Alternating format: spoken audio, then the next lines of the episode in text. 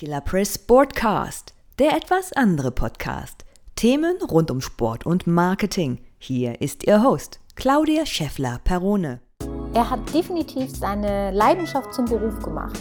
Matthias Neumann ist CEO der Hamburger Marketingagentur Act Agency und organisiert zum Beispiel den Windsurf World Cup auf Sylt und den Kitesurf World Cup auf Fehmarn. Heute wird er uns auch ein bisschen was über seine neuen Projekte erzählen. Herzlich willkommen, lieber Matthias. Ich freue mich, dass du heute dabei bist. Ja, danke für die Einladung. Ich freue mich sehr. Ähm, vielleicht kannst du noch mal unseren Zuhörern erklären, wer du bist und was du eigentlich machst. Ja, ich bin ähm, geschäftsführender Gesellschafter von Act Agency. Wir sind äh, eine Marketingfirma aus Hamburg, ein, ein Mittelständler.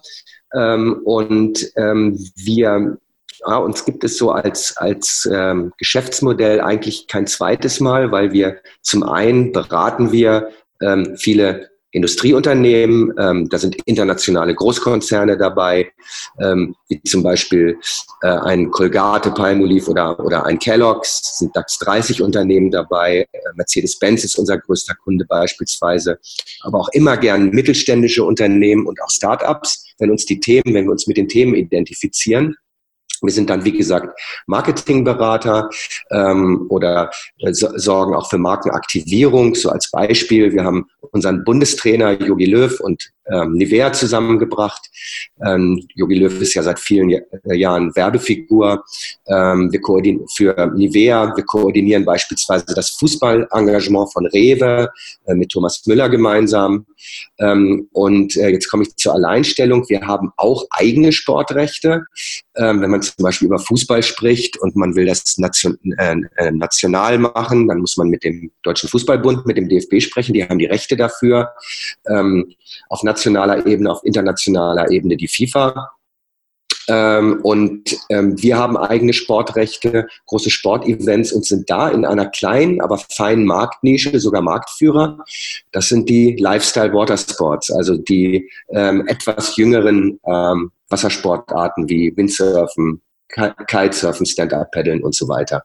So, und daneben ähm, bauen wir auch eigene Startups auf. Äh, wir haben im Moment zwei Geschäftsmodelle, die wir jetzt launchen, wie man so schön sagt. Das ist ein großes Geschäftsmodell zum Thema Klimaschutz und ein Startup zum Thema E-Mobilität. Wow, also das sind ja schon mal äh, wahnsinnig viele und vor allen Dingen auch wirklich großartige Projekte. Ähm, was mich jetzt ganz besonders äh, aufhorchen lässt, ist ja diese Lifestyle Watersports Events. Ja, das hat angefangen mit, mit einer ganz großen Liebe und Leidenschaft. Ich bin während, des während meines Studiums war ich World Cup Fahrer im Windsurfen und ähm, ich habe mir dann in den Kopf gesetzt, ähm, äh, den World Cup mitzufahren, musste mich mit den Besten der Welt messen und ich hatte schon mit den besten Deutschen ein Problem und bin ziemlich hinterhergefahren ähm, und konnte mich aber ganz gut vermarkten. Darauf sind die anderen aufmerksam geworden und dann habe ich beschlossen, doch lieber die Besten der Welt zu vermarkten als mich weil von den 20 oder 15 Prozent Vermittlungsprovisionen der Sponsorengelder konnte ich besser leben als von meinen eigenen Einnahmen.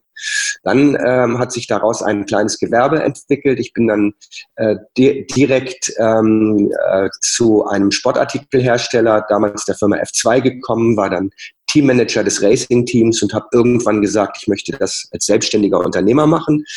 Dann kam der World Cup auf Sylt, der Windsurf World Cup auf Sylt hinzu, weil man damals keine Sponsoren gefunden hatte habe ich, ähm, wenn man selbst kein Geld hat und man garantiert, kann man ja nichts verlieren, habe ich mir damals gesagt. Und dann hat das geklappt und dann ging alles immer weiter, immer weiter. Windsurf World Cup. Also ich kann mich erinnern, äh, Windsurfen war ja wirklich eine Zeit lang absoluter Modesport. Irgendwie, was war das, als hier Nutella die Werbung mit Dunkerberg äh, gemacht hat, irgendwann in den 90er Jahren. Aber die letzten Jahre ähm, ist ja, wurden ja viele Sportarten so ein bisschen verdrängt durch Fußball.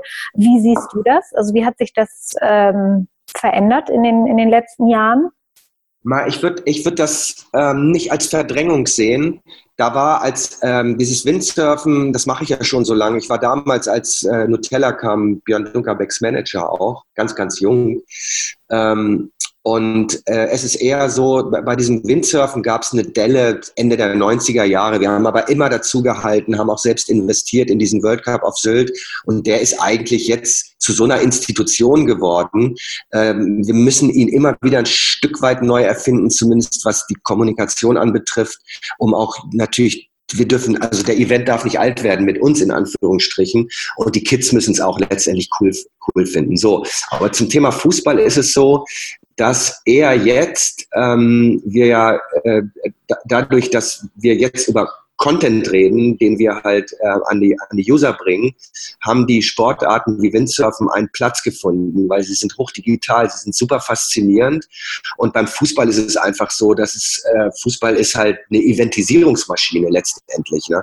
Wenn man ähm, am, am plastischsten wird das, wenn man guckt, was der DFB-Pokal zum Beispiel inzwischen für einen Raum und für eine Wichtigkeit eingenommen hat. Wenn man das vor 15 Jahren war das eine ganz andere Geschichte. Da hat einen das weniger interessiert interessiert. Nur mal so als Beispiel. Ähm, und ähm, die Champions League ist gekommen und so weiter und so fort. Ähm, Fußball ist King, war es schon immer, aber die, die, äh, die Nischensportarten, dann, wenn sie den Menschen wirklich faszinierende Themen geben, haben mehr als eine Daseinsberechtigung. Das sagen auch Kollegen großer globaler Sportvermarkter. Du hast ja jetzt äh, gesagt, es gibt ja auch diesen äh, verschiedene andere Lifestyle-Sportarten, ähm, die in den letzten Jahren ähm, zutage gekommen sind. Was würdest du sagen? Also Windsurfen steht so an erster Stelle und was kommt gleich danach? Was ist so der neue Trend? Ja, ich würde ich würd so, so beim, bei den Wassersportarten würde ich schon sagen, Windsurfen ist, ist also so ein bisschen die Mutter in Anführungsstrichen. Ähm, ganz, ganz groß ist das Thema Kitesurfen, das natürlich immer, immer weiterkommen wird. Ähm, dann Stand-Up-Paddeln, ähm, denn da muss man jetzt alles richtig machen. Äh, Stand-Up-Paddeln hat ein Riesenpotenzial, weil es dieses, dieses Jahr bisschen exotische äh, Lifestyle-Gefühl der Surfer in die Städte bringt. Also ich war zum Beispiel, ich mache das jeden Tag, halte mich dadurch fit. Ähm, ich war gestern Abend noch spät auf der Alster vor einem Gewitter hier in Hamburg und da sind mir wirklich Horden von, von Hobby-Stand-Up-Paddlern entgegengekommen. Und die sind alle ein Stück weit cooler als irgendwelche anderen Sportarten auf dem Wasser, die sich hier normalerweise auf der Alster abspielen. Nichts gegen Ruderer, und äh, Kanuten, aber Stand-Up-Paddeln ist halt die coole Bewegung. Wir haben jetzt einen Stand-Up-Paddle World Cup gehabt vor vier Wochen. Äh, da war zum Beispiel unser, unser Hero Sebastian Brendel, zweifacher Goldmedaillengewinner im Kanadier dabei. Und der ist da vorne ähm, in der Weltelite ganz gut mitgefahren. Also man sieht, dass, äh, dass das sind so die, die Trends. Und nicht zu vergessen, das klassische Surfen mit dem Big Wave Surfen mit Sebastian Steutner, äh, dem Deutschen an der Spitze. Also das, das, das ist schon eine Macht des Lifestyle Watersports. Was sagst du, welche Rolle spielt Social Media bei diesen Events? Ja, eine Riesenrolle. Eine Riesenrolle. Es ist, es ist so, dass, dass, dass Social Media eher auch die große Chance ist, weil jetzt mal schwarz-weiß gemalt, ganz, also ich, das, das ist jetzt ja längst Vorvergangenheit und viele, die das jetzt hören, werden sich daran nicht mehr erinnern. Ich tue es aber. Es gab ja mal ganz früher zwei Programme, ne? ARD und ZDF äh, und so, dann musstest du dich halt, dass du da und dann kam Sat 1 als erster Privatsender, dann RTL und in diesen Zeiten, da gab es dann ganz wenig Programmplätze und man war froh, wenn man mit einem World Cup Sylt beispielsweise äh, irgendwo hier bei N3 im NDR irgendwo lief, zu einer irgendeiner Zeit, wo man vielleicht jeden Zuschauer, wenn man mal ehrlich war, äh, per Anschlag begrüßen konnte. Jetzt sind halt Marken, Events und so weiter durch Social-Kommunikation eigene Medien geworden. Und das ist halt die Riesenchance. Und jetzt steuert die Begehrlichkeit des Contents, steuert das Thema und nicht mehr irgendein Programmdirektor oder irgendein Chef vom Dienst oder was auch immer. Also siehst du ähm, diese ganze, dieses Potenzial des Social Media wirklich so als, als Nebenkanal zum Fernsehen? Naja, ergänzend, ne? Ist ja, ist ja klar. Äh, Fernsehen ist nach wie vor, also Fernsehen, die Wichtigkeit von Fernsehen jetzt krampfhaft wegzudiskutieren, ist kompletter Schwachsinn. Fernsehen ist, was die Reichweite anbetrifft, immer noch ein Leitmedium. Und ich sagte ganz ehrlich, ins aktuelle Sportstudio zu kommen, das eine, eine ehrliche Reichweite von zweieinhalb Millionen hat, einen Marktanteil von vielleicht 10, 11 Prozent und einer Zielgruppe von über 60-jährigen Männern. Wenn man das mal nüchtern betrachtet, ist das nicht ganz so wichtig, aber diese Emotion in dieser großen Sendung unter diesen Programmmarken dabei zu sein, äh, das, das ist immer noch nicht wegzudiskutieren. Und dann machst du natürlich, wenn du in, in mehreren Sendungen bist, halt eine, eine ganz große Reichweite. Aber es ist äh, sich ergänzend. Und man darf jetzt aber auch nicht dem Irrglauben verfallen. Wir haben zum Beispiel ähm, oft dieses Experiment mit Livestream gemacht. So, jetzt will natürlich die Szene, gerade jetzt bei dem Surf, bei den Surfern, die wollen alle unbedingt Livestream haben. So, jetzt mach aber mal über zehn Tage, acht Stunden am Tag einen professionellen Livestream, dann redest du mal schnell über 200.000 Euro, was irgendwie 20 äh, Prozent von so einem Eventbudget sind. Ähm, ne, dann, dann kommt man da schnell ins Wanken, weil sich das nie refinanziert. So, und Social Media muss halt sinnvoll angewendet werden und, äh, äh, und dann ist es eine, eine, eine mega, mega Kanal. Wenn du jetzt äh, zum Beispiel Social Media und Sportler, jetzt hat ja jeder Sportler, also jeder gute Sportler hat ja schon mal einen super Kanal. Profitiert dein Event von solchen Sportlern, wenn es solche Sportler an Bord hat? Wir vernetzen da noch im Moment zu wenig. Ähm, würde es normalerweise, ja. Aber ich glaube, gerade bei den, den Randsportarten, da muss man die, die äh, Hardcore-Community, also die, die wirklich dabei sind, die muss man noch stärker einbinden, dass sie noch stärker über dich und über sich und so weiter kommunizieren. Ich glaube, da ist, das Potenzial ist da, es findet aber noch zu wenig statt. Wie promotet ihr äh, eure Sportler? Also jetzt einfach mal für unsere Zuhörer vielleicht mal ganz interessant zu wissen. Ähm, wie macht ihr das mit euren Events? Also wie, wie fangt ihr, wann fangt ihr an, eure Events äh, zu promoten? Oder stellt ihr eigene ähm, Sportler vor? Oder äh, wie geht ihr, ja, wie macht ihr das? Ja, wir haben, wir haben ähm, es, es, unsere Events, die, uns, unsere großen Lifestyle Watersport Events sind alle eine Institution und da, da muss man jetzt so, so ein bisschen ausholen, dass man das versteht. Äh, das sind Events, die finden umsonst und draußen statt und finanzieren sich vornehmlich nur über Sponsoring, was auch ein sehr hartes Geschäft ist, zugegebenermaßen. So, dadurch sind dann die, alle Budgets sehr limitiert, äh, weil wir müssen am Ende da ja Geld mitverdienen, ähm, wenngleich man auch oft investieren muss. Deshalb gibt es keine großen Marketingbudgets. Diese Events sind, sind eigentlich so Word-of-Mouth-Events. Und jetzt äh, klare Antwort auf deine Frage. Sie finden, unser, unser Haupthebel ist natürlich digital, Social Media, über alle Kanäle und auch klassische PR. Ähm, und äh, da, darüber findet halt dann die, die Kommunikation statt. Und dann gibt es auch klassische Eventmedien, also bis hin zu Flyern, Plakaten und so weiter und so fort. Wir haben ja nun über das Thema Sponsoren gesprochen. Ähm, jetzt äh, machst du das ja nun schon ziemlich lange und hast dich ja auch mit vielen, vielen Sponsoren schon rumgeschlagen. Jetzt kannst du ja mal vielleicht einfach mal vier Tipps ähm, weitergeben, wie man an Sponsoren herantritt. Vier Tipps. Okay. Ähm, das erste, Du musst das tun, was deine Leidenschaft dir sagt. Du musst das Thema lieben und du musst, deine Augen müssen glänzen und du musst dafür brennen. Das macht dich stark, das gibt dir das Selbstwertgefühl, auch in schwierigen Gesprächen, dich immer wieder, dir immer wieder die Kraft zu, zu, zu geben. Tu die Dinge, die du liebst und wenn du sie nicht liebst, lass sie. Das, das, das ist das allererste. Das zweite ist, guck, wo ist dein Alleinstellungsmerkmal, was nur du kannst. Und selbst wenn du ein Tischtennisspieler im, im, äh, in der Kreisliga bist und du willst das Autohaus ansprechen, um dir ein Smart äh, gesponsert zu haben, um zu Turnieren zu fahren, dann geh, guck, was du, was du kannst, überzeug deine Zeitung vor Ort und versuch einen Artikel zu bekommen und dann geh damit zu dem Autohaus und sag, guck mal, das und das kann nur ich. Ähm, so, das ist das Alleinstellungsmerkmal. Das ist, das ist der zweite Tipp. Der dritte Tipp ist, such dir die aus als Sponsoren, die zu dir passen. Guck rein, guck dir die Website an ähm, und dann versuche herauszufinden, das schlagende Argument, warum genau diese Marke zu dir passt und dann geh auf sie zu. Und das dritte ist Beharrlichkeit. Gib nicht gleich auf, sondern wenn jemand nicht zu erreichen ist, äh, ver versuche es weiter. Und jetzt kommt nochmal das fünfte dazu. Professionalität ist dann auch wichtig, dass deine Unterlagen okay sind und so weiter und so fort. Das sind die fünf Sachen. Und ich schwöre dir, wenn du das beherzigst, dann wirst du Erfolg haben. Verspreche ich dir. Was sind denn die typischen Fehler, die man macht? Ähm, du hast ja bestimmt auch mit vielen Leuten schon zusammengearbeitet. Was sind so die klassischen Fehler, die man macht, wenn man irgendwie versucht, einen Sponsor zu finden?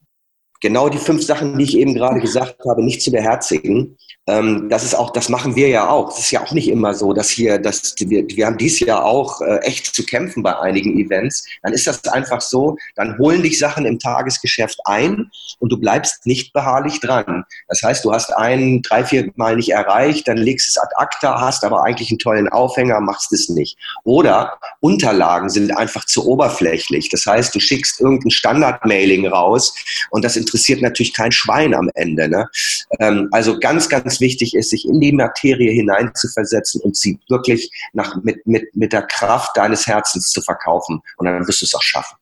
Das ist ja auch immer sehr viel Arbeit, ne? Also wenn man das jetzt mal so überlegt, man spricht irgendwie so und so viele Sponsoren, will man ansprechen und dann muss man sich wirklich in jeden einzelnen äh, reinversetzen, in die Materie, in das Unternehmen und schon mal viel Arbeit investieren.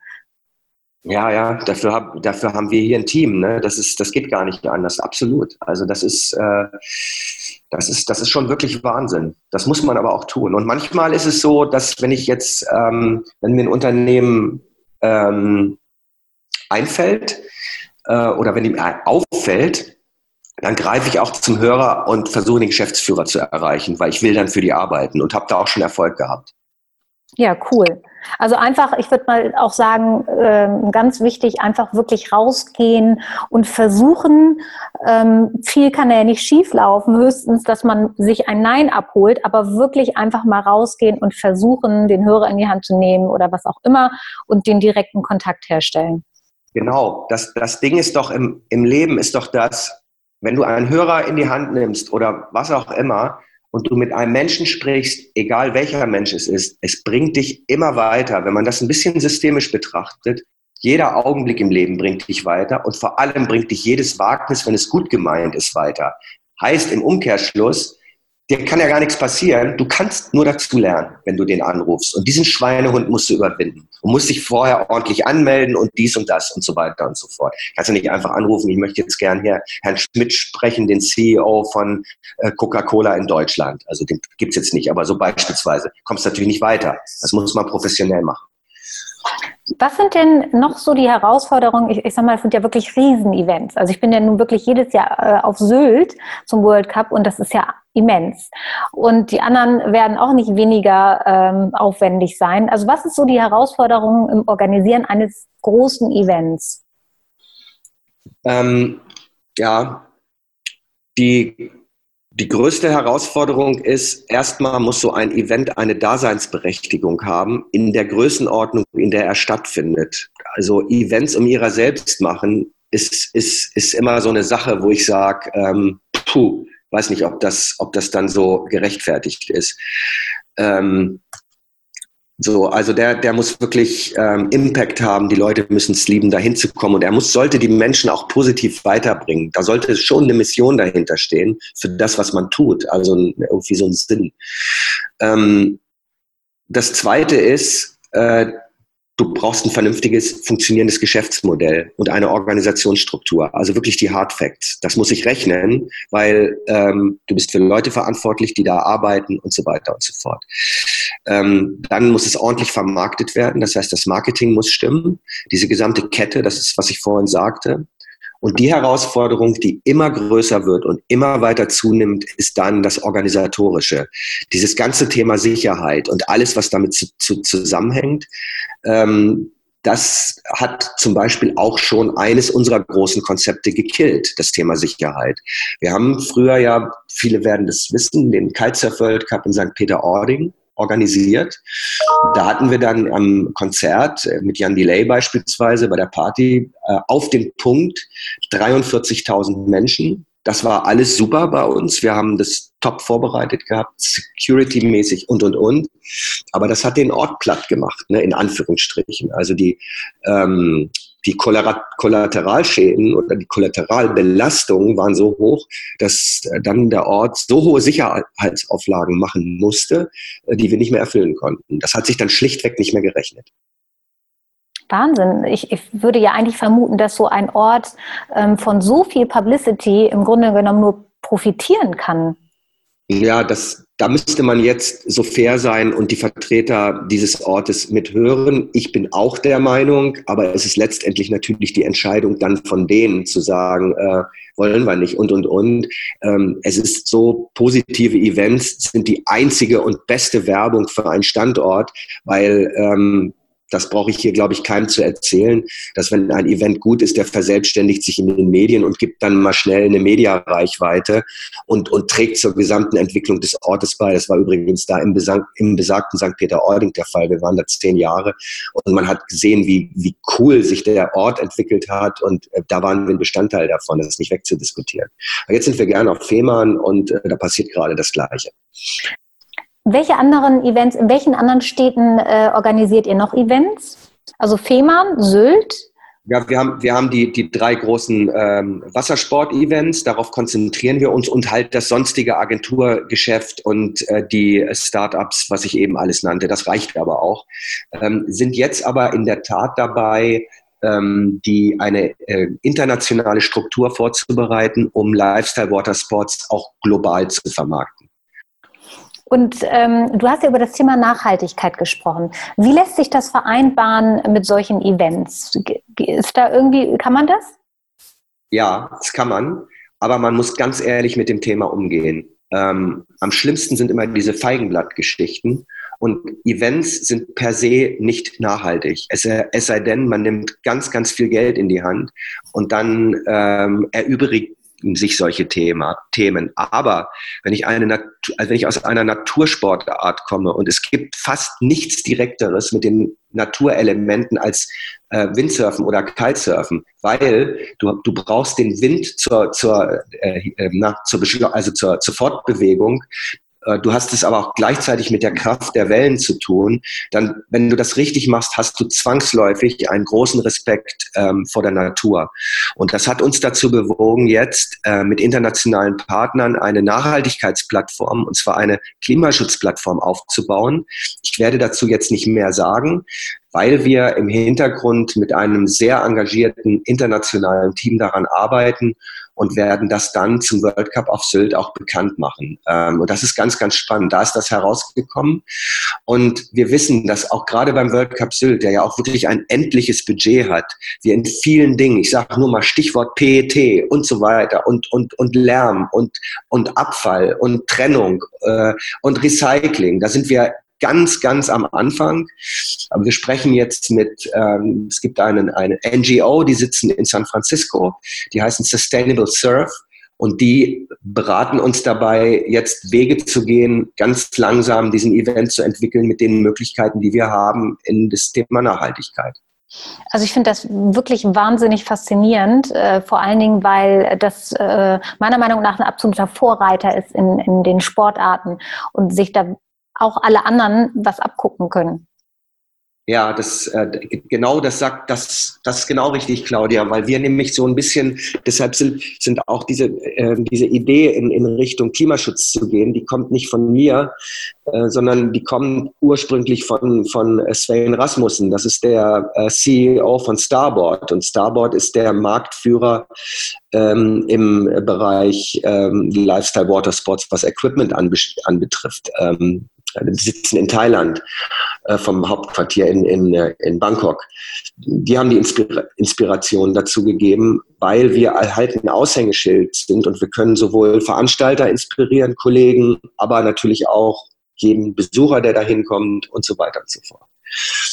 Also das finde ich sehr großartig und ich äh, bin wirklich sehr gespannt. Also ich bin ja dann wieder dabei beim World Cup und äh, freue mich auf jeden Fall schon auf die News, wo wir dann direkt mal bei den anderen Projekten sind. Ähm, was, welches Projekt würdest du sagen von deinen ganz vielen äh, Projekten, die du so machst, liegt dir ganz besonders am Herzen? Im Moment ist es unser, unser Start-up, die äh, Klimaschutzplattform. Ich darf jetzt leider den Namen noch nicht sagen. Die hat auch einen Namen, einen ganz tollen Namen. Jetzt wird gerade das Logo gemacht und ähm, ich habe eins festgestellt, wenn man den Job seit vielen Jahren macht, das hat mir das erste Mal in meinem Leben so eine, äh, nicht Rechtfertigung, aber so ein, ein Grund gegeben für alles das, was man macht, wenn man alles in den Dienst zu einer Sache stellen darf und, ähm, und, und das dazu kommt und sukzessive wirklich alles diesem Ziel unterordnet, wenn man so ein Ziel hat, dann ist das äh, eine, ein ganz großes Geschenk. Und was eben auch äh, sehr gut ist, ist die Tatsache, dass Sport ja eben sehr viele Emotionen hervorruft und viele, viele Interessierte. Und wenn man dann eben das vereint und auch dieses, ich sag mal, dieses Gewissen schafft, dann ähm, erreicht man ja weitaus mehr Menschen, als äh, man das einfach so über ein normales Wirtschaftsunternehmen erreichen würde. Ja, so sehe ich das auch. Sport ist ja immer ein schönes, eine schöne Plattform. Sport, Kunst ähm, äh, sind, sind, sind tolle Plattformen, um Botschaften zu vermitteln. Absolut. Ich finde das alles wahnsinnig faszinierend. Wir möchten gerne auf dem Laufenden bleiben. Zum einen zu diesem neuen Projekt, aber auch diese ganzen Wassersport-Events. Ähm, äh, wo können wir dich finden? Unsere Firma heißt Act äh, Agency, act-agency.com, ähm, dann meinen Namen eingeben zum Beispiel und dann einfach durchklicken. So würde okay. ich sagen. Perfekt. Also ich würde sagen, du hast auf jeden Fall super tolle Themen äh, angesprochen, ähm, einige, die sicherlich viele Leute nachdenken lassen und vor allen Dingen ganz tolle Tipps zum Thema Sponsoring. Vielen, vielen Dank für deine Zeit. Ja, ich freue mich drauf und es hat sehr viel Spaß gemacht. Danke für deine Zeit. Hat euch der Podcast gefallen? Dann gerne abonnieren, bewerten und kommentieren. Auf unserer Website killer-press.com könnt ihr euch für den Newsletter eintragen und kostenlose Tipps und Tricks zum Download erhalten. Folgt uns auch gerne auf Twitter killer-press. So, das war's für heute. Killer Press Sportcast, der etwas andere Podcast. Mit mir, eure Claudia.